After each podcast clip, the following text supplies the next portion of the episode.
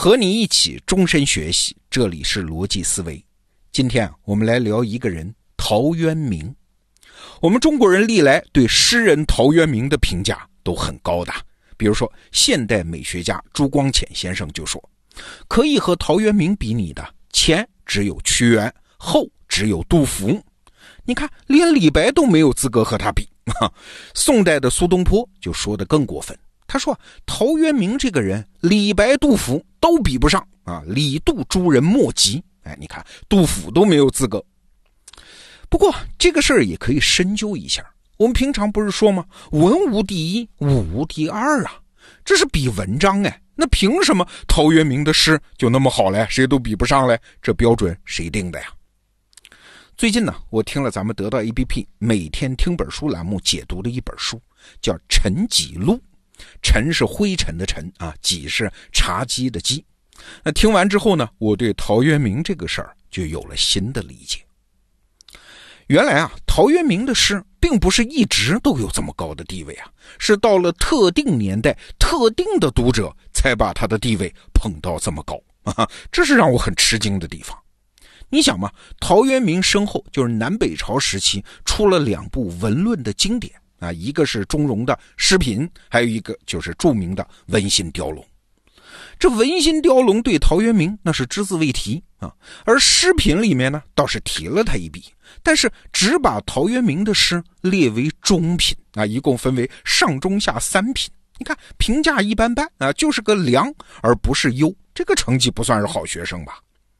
那到了唐代啊，陶渊明也仅仅是六朝时代众多的著名诗人之一。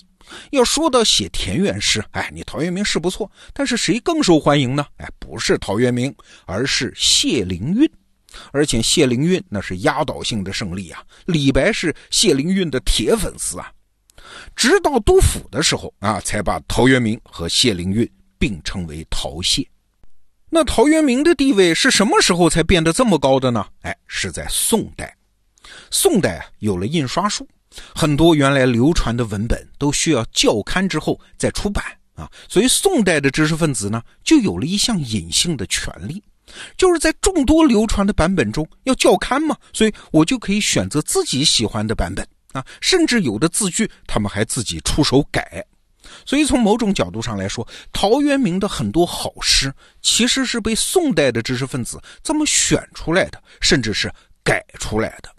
我举个例子啊，比如说陶渊明最著名的那句诗：“采菊东篱下，悠然见南山。”那这句诗流传到宋代的时候呢，其实有两个流行的版本，一个是“悠然望南山”，另外一个才是“悠然见南山”。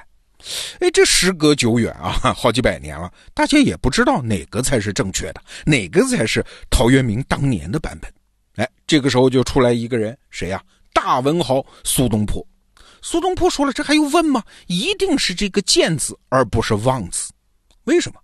因为‘见’啊是通假字啊，它有两层意思。一层呢是我看见什么的看见，还有一层呢是它出现的现啊，比如风吹草低见牛羊，它是自己出现的。所以用这个‘现’字的好处就是呢，陶渊明在采菊花的时候啊，南山不经意的出现在我的视线当中。”啊，所以人和山，一座是现实的高峰，一座是精神的高峰，两者是不期而遇，所以这个诗意才足嘛。啊，这个“见”字、“现”字才符合陶渊明的境界嘛？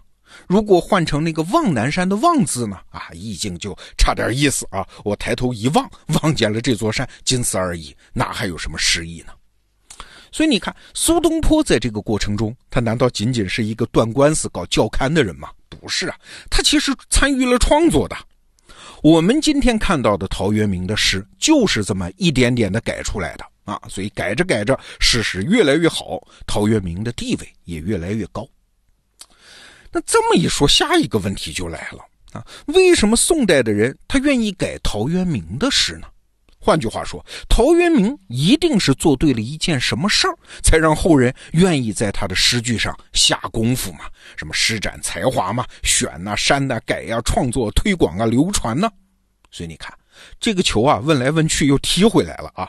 陶渊明被高度评价，那还是有陶渊明他自己的原因的。只不过不一定纯粹是文学上的原因啊。所谓功夫在诗外嘛。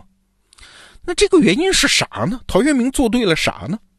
我们一般提起陶渊明这个人呐，脑子里往往会蹦出来一个词儿，叫隐士，一个隐居的人士啊。什么不愿意为五斗米折腰啊，归去来兮辞啊，田园将芜胡不归啊，等等，都强化了他隐士的这个人设。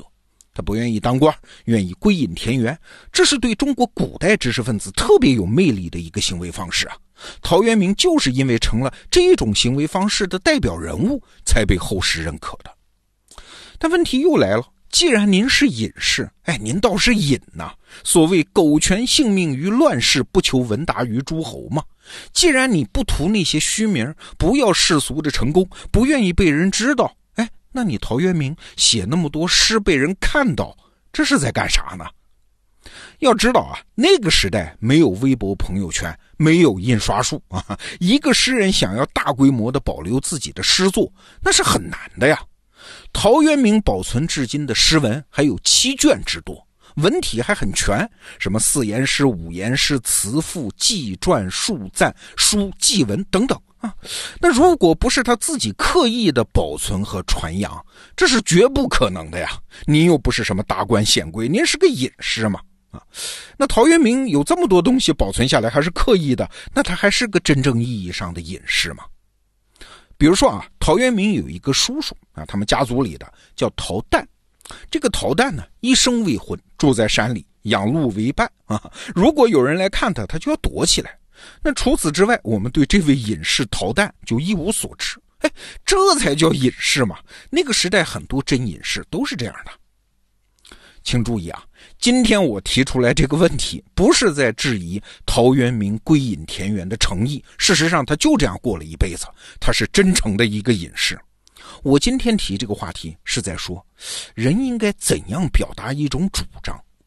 你看啊，那个时代很多人选择隐士这种生活方式。其实是啥？其实是他们对世俗生活方式的反抗。他们内心里是有潜台词的啊！你们都挣钱当官，做违心的事儿，拍马屁，惶惶不可终日。我呢，偏不，所以我归隐田园。这是很多隐士的内心戏。所以啊，他们的行动方式就是我躲起来，我默默无闻，我跟谁都不打交道，来确立自己的存在感。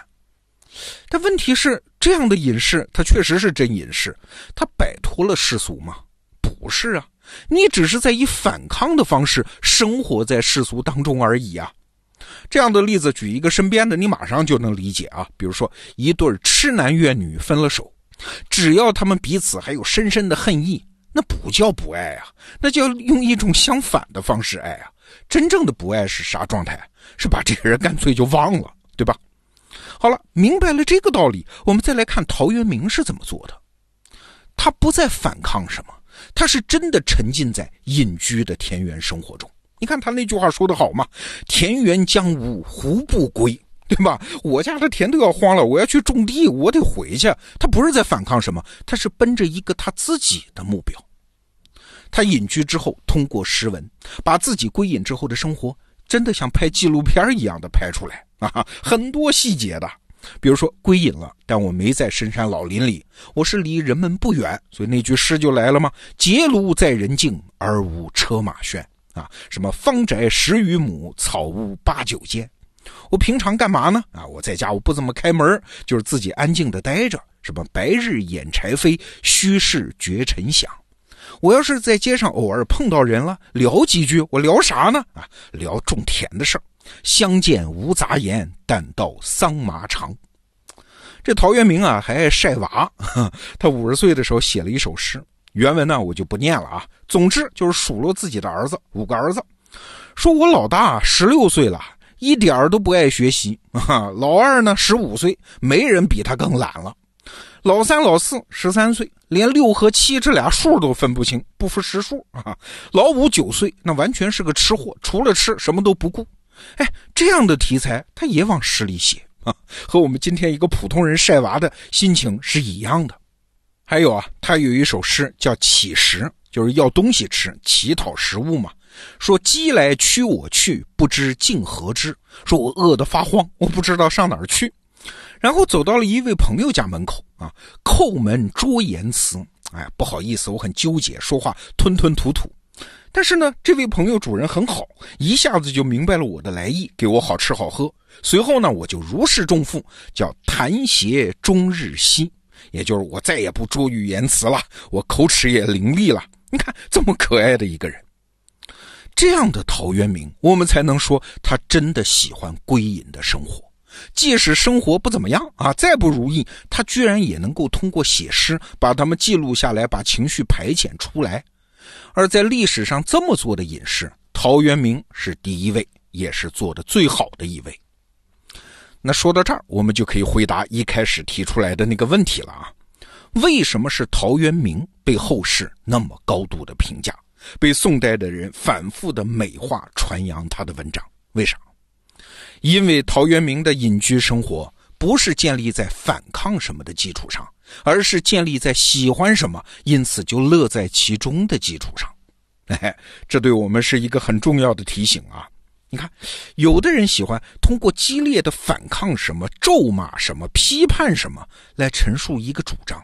哎，这样的主张，不管他说的多有道理，他其实并没有什么主张。他只是在用一种自己也很不舒服的姿势生活在自己反对的东西里面，而这个时候，陶渊明告诉我：如果你真的在主张什么，在要什么，那就把他们的魅力呈现给所有人看，看到足够多的细节，这就够了，这才是真主张。好，这个话题我们就聊到这儿，逻辑思维，明天见。